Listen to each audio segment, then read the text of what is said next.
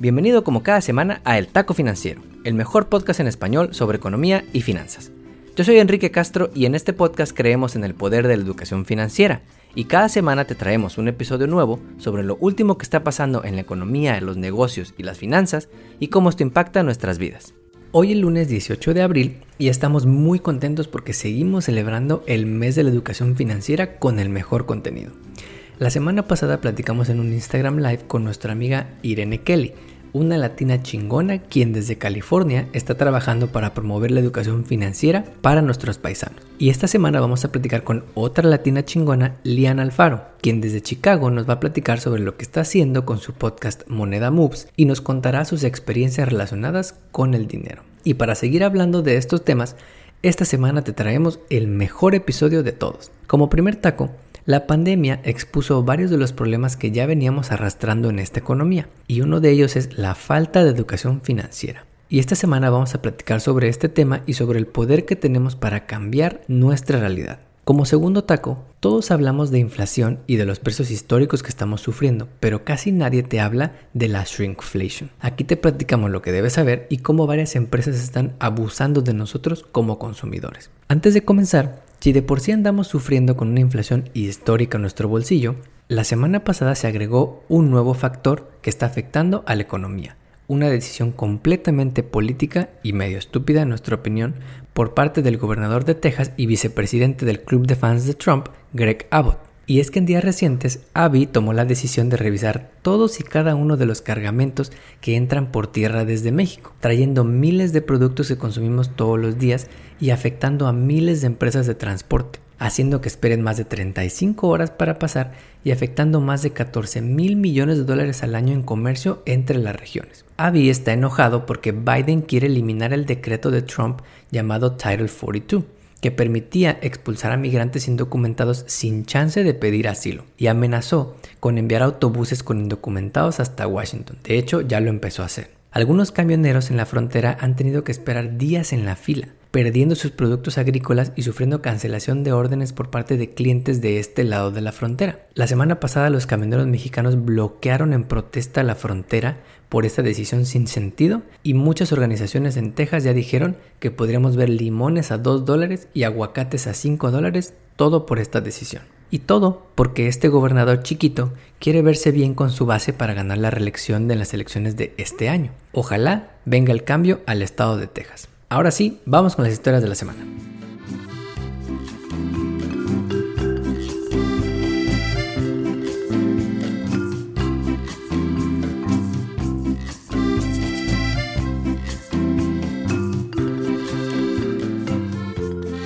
Como primer taco, seguramente has escuchado por todas partes la importancia de la educación financiera desde pequeños, para que no cometamos esos errores que luego nos cuestan muy caro. En este podcast estamos haciendo Instagram Lives y dándote consejos para que tengas finanzas sanas y evites errores que cometimos en el pasado a la hora de tomar decisiones financieras. Porque la pandemia que estamos ya olvidando nos recordó la importancia de hablar de finanzas personales en casa. Si tuviste un familiar que se enfermó, si algún conocido cercano perdió su trabajo o si tú perdiste tu trabajo, hablar de dinero se volvió algo tangible en nuestro círculo cercano. Y esto se puede ver en los datos.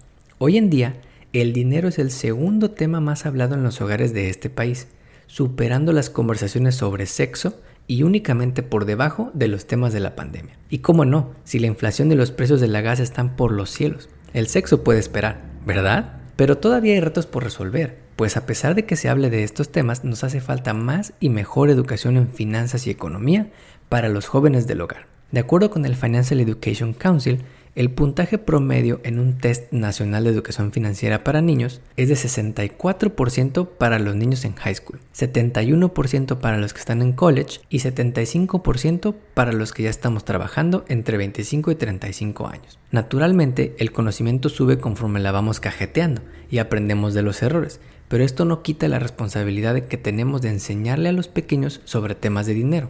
En la preparatoria es cuando muchos tenemos nuestra primera experiencia trabajando ya sea en alguna oficina, en alguna tienda de helados, en un café, y empezamos a recibir nuestros primeros dineros. Y es padre cuando eso pasa, pero muchos pasamos por esa edad sin hábitos financieros sanos, que nos llevan a que usemos esa primera tarjeta de crédito como si fuéramos Ricky Ricón. Por eso debemos centrarle todos, tanto familias como gobierno, en promover esta educación financiera y buenos hábitos en el manejo del dinero desde que somos pequeños. A nivel gobierno, la mitad de los estados han propuesto leyes para enseñar cursos de finanzas personales en high school. Florida es ahora el estado más grande que pide un curso obligatorio de finanzas personales. Pero todavía hay mucho por hacer y en este podcast somos fans tanto de la educación financiera como de la educación en economía porque la economía nos ayuda a entender mejor las cosas que nos impactan o benefician todos los días. Desde inflación, desempleo, tasas de interés, entender estos temas es vital, pero menos de la mitad de los estados en este país requieren un curso de economía a nivel preparatoria o high school para graduarse. Y a pesar de los esfuerzos que pueda poner el gobierno,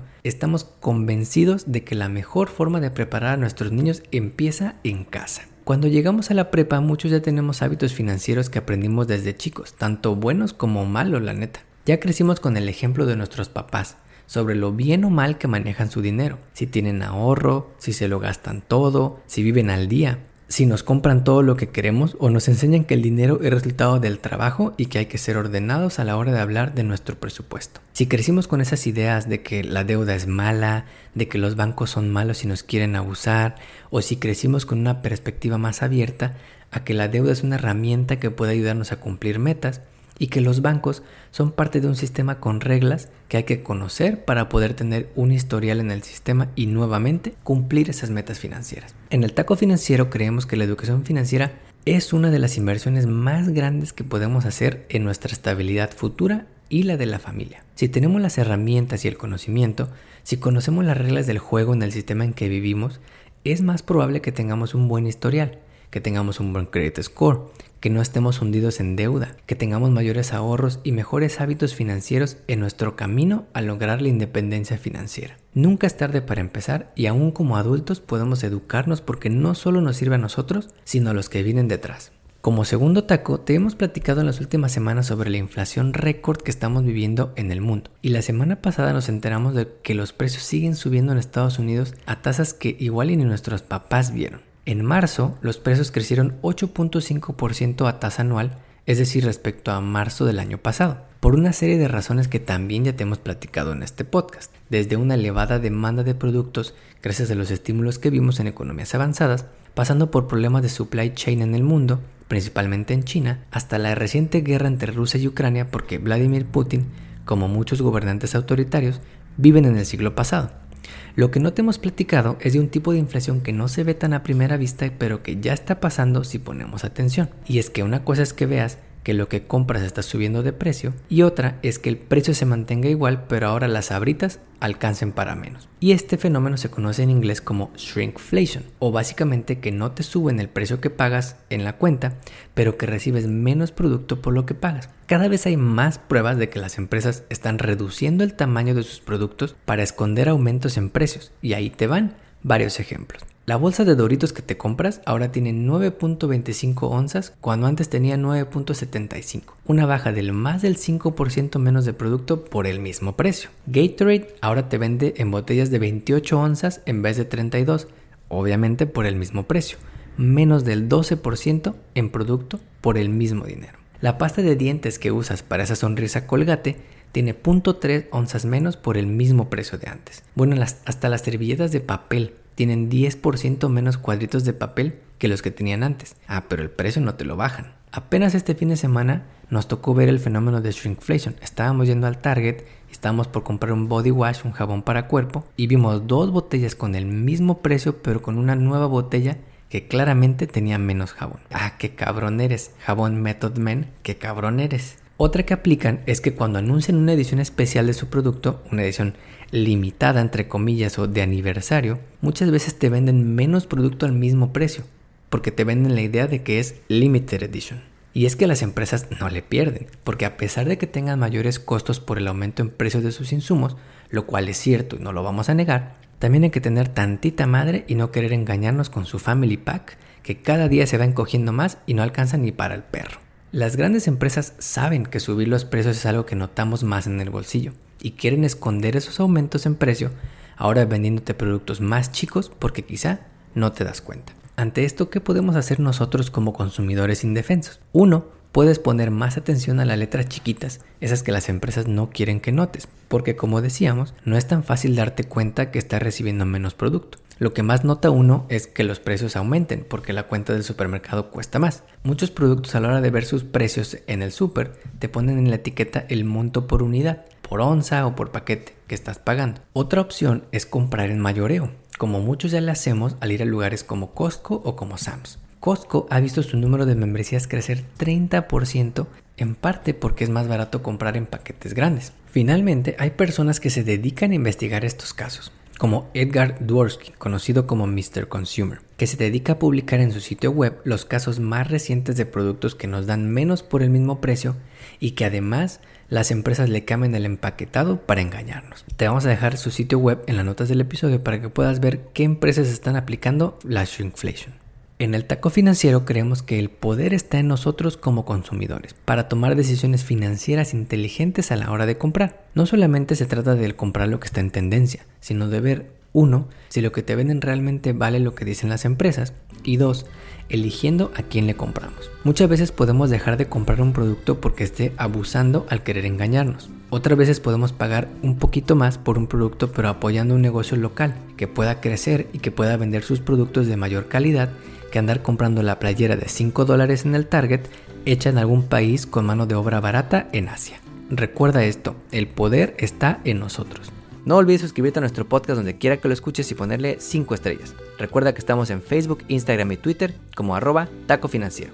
Nos vemos el próximo lunes.